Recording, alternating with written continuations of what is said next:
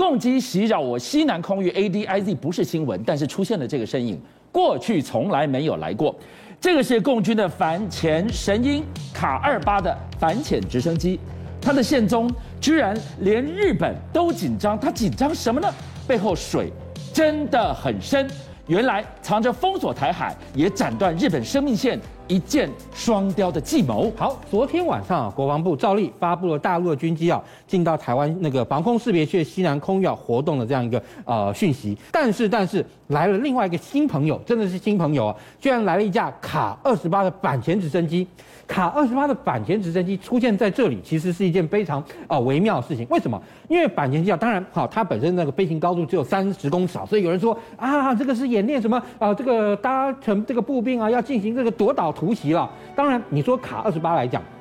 他能不能搭载一些步兵是可以的，但数量非常少。但它的本业是什么？它的本业其实是反潜。而且当初啊，中国大陆跟哈俄罗斯买的这款卡二十八的反潜直升机数量不多，大概只要买不到二十架而已。而且都把它部署在舟山岛。卡二十八这个直升机，我们现在看到画面啊，大家会觉得，哎，第一，它的这个外形很特别，它呢是采用啊就上下对转式的这样一个旋翼，所以呢可以把它的这架卡二十八直升机其实可以做到非常的紧致，但是啊大小又非常大。而且最大的特色是什么啊？你看它的起那个这架飞机的空重其实才六吨半而已哦，就六千五百公斤。但是你知道它的最大起飞重量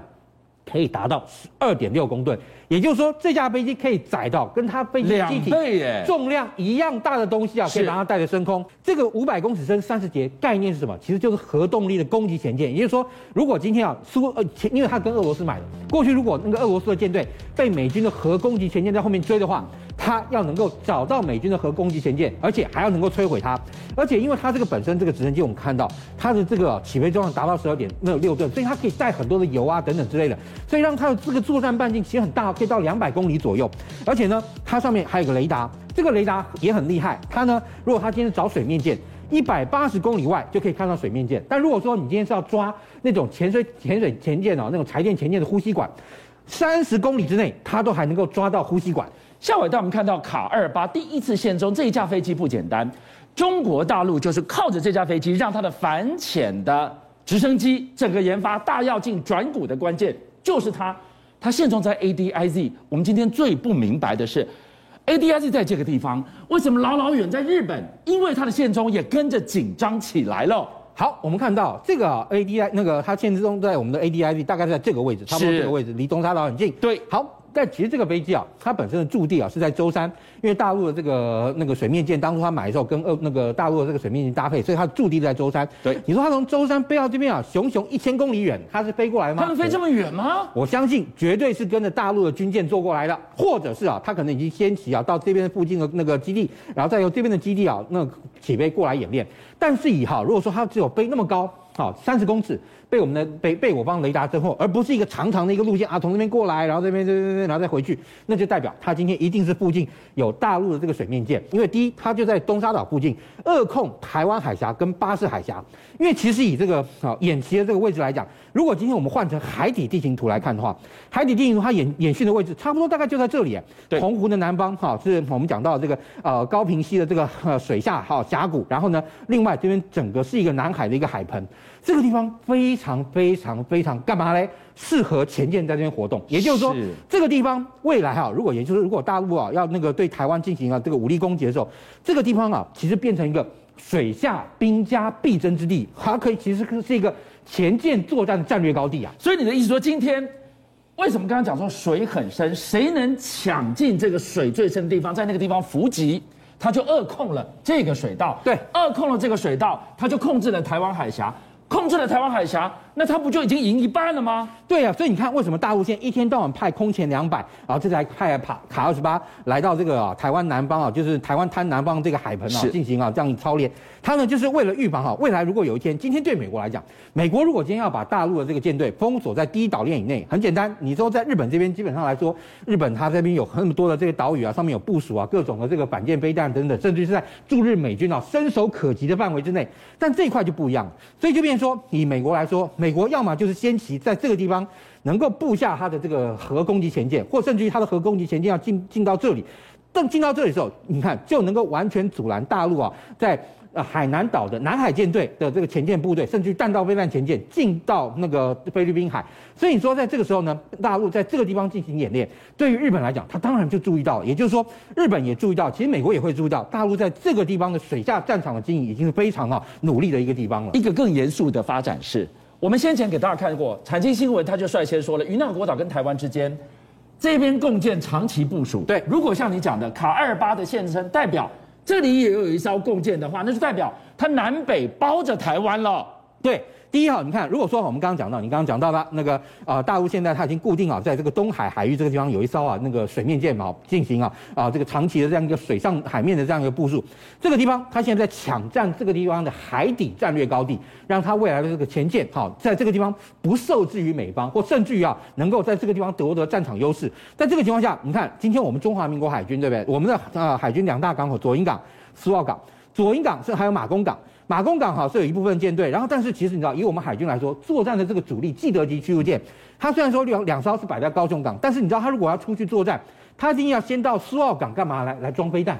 飞弹装了之后才能出去。那出去之后是不是你看就会被这边啊它固定啊巡弋的这个大陆的这个军舰啊所驻那个盯梢到？那这个时候，如果它在招来哈支援的兵力，是不是就有可能从北切断我们的苏澳港？那这个地方从南切断我们的高雄港跟马公港的这个对外的这样一个哈联络交通跟海军的舰舰队的活动。所以哈，这对我们来讲，这就是它进行一个南北夹击一个非常重要的地方。这是对台海防御的一个警讯。而对日本来讲，为什么它也因为卡二把紧张起来了呢？它的海上生命线也因此受到威胁了。所以你看哈，现在日本基本上来说啊，他们呢现在就是说希望能够借由他们的一系列的新的这样一个飞弹的一个发展哦。那这个新的飞弹发展，它包含它的那个呃，由于你看哈，他们有说，现在对于大陆来讲，他们想要营造一个新的一个战略构想。什么战略构想呢？是斩首。所谓的斩首，并不是说啊，今天把飞弹打到中南海去啊，对于大陆的这些领导阶层进行斩首，而是呢，要把大陆跟北韩这些高超音速的武器啊，能够在它哈对日本啊使用之前，就先把它猎杀攻击掉。因为你看，因为日本它现在基本上来说，它是说那个研发的这个什么东西呢？它要研发啊，射程一千多公里以上的日本版的战斧巡弋飞弹。因为以巡弋飞弹来讲，其实它现在有很多这个反舰飞弹，像比如说十二式反舰飞弹啊，日本非常努力的要让它十二式反舰飞弹射程能够更长哈。等等，你说日本要发展他们日版的战斧飞弹，哎。这个是解封印的概念吗？呃，因为其实以对日本来讲，那今天你美国在这个区，如果你摆的这个战斧飞弹根本不够好，那个日本哈维护自己安全所需的话，那对不起，日本就会要求美国让日本能够自己做。对日本来讲，它需要两个一千。第一呢，它是要能够射程到一千以上。为什么一千以上？如果说我们刚回到上面这张图的话，你可以看到它这样一个距离一千到这里，基本上把这个部分的这个呃日本那个大陆的这些重要军事目标全部包含在里面了。那这个时候其实它可以包含到哈，你如果说你看在日本本土。它可以打到东北部分的这些军事基地，那东部的沿海城市，刚刚我们看到地图上非常清楚，是不是？那在这时候，北海、东海舰队基本上来说都在它的打击范围之内。对，当然最重要的是它要那个能够综合掉这些啊高超音速的武器。那第二个一千是什么呢？第二个一千呢，就是如果它有一千枚的话，对不对？那这时候大陆虽然有数量非常庞大的地对空防空系统，包含什么这个红旗九啦等等，甚至于这种哦这种哈就是这个短程的哦各种防空飞弹，但是中国大陆那么大。你今天中国大陆的这些防空啊，这个单位啊，没有办法，有可能啊，散布到全境哈。你看，沿这个北边到南边这样一路密密麻麻的摆进来，而且就算你真的能够这样摆，一千枚飞弹这样冲进去啊，一定啊，对你大陆的防空系统能够形成一个饱和，也就是说，一定会有啊相当数量的日本版的这个战斧飞弹能够穿进防空网，击中大陆好对日本威胁最大的军事目标。这个局势几个字一言以蔽之：普丁东转习近平南进，而拜登呢？又把重兵回防东亚的情况之下，日本你看到他已经慢慢一步一步解封印，战斧都出来了。还有另外一个国家，点点假三挖工啊！哦，其实啊，像菲律宾来讲，菲律宾啊，现在新的总统候选人小马可是，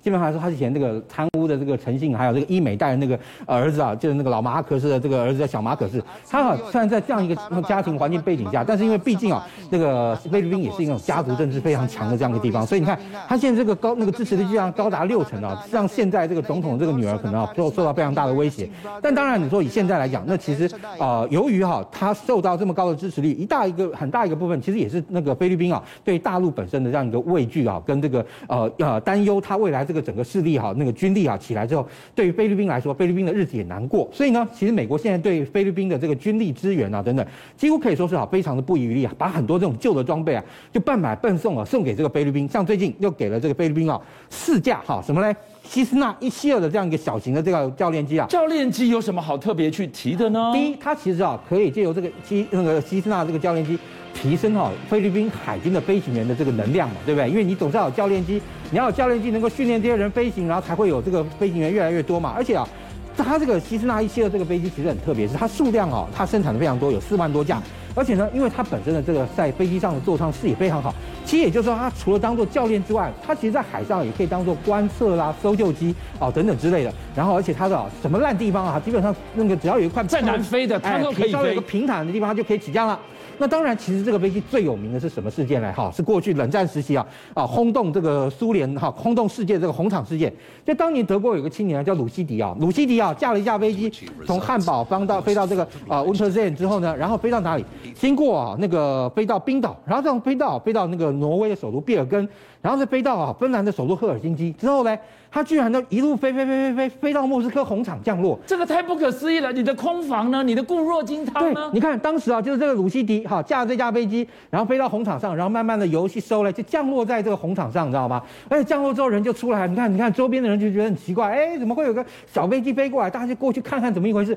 他下来了，等他下来之后呢，没多久，然后才被那个什么，才被那个苏那个当时的苏联这个警察把他抓起来啊，吓了一跳。为什么？因为其实当然了，这种飞机的特色就是它飞得非常的慢，所以当时其实。苏联的这个防空军啊，不是没有发现它，但是呢，因为飞得太慢，所以呢，啊，到那个苏联防空军飞到一些预定的拦截点的时候，没有看到它。然后呢，其实啊，后面也有一批飞机看到，但是看，哎，怎么这种是希斯纳的这种小飞机啊？这个小飞机飞进来到底是要干什么？所以呢，在这个情况下，因为当时由于并没有双方并没有真的这个实际哈东西方要进行大战嘛，所以在这个情况下，他们呢，啊，就没有啊把这架飞机击落，所以让这架飞机最后飘着飘着飘着，居然就飘到红场前面。邀请您一起加入五七爆新闻会员，跟俊相一起挖真相。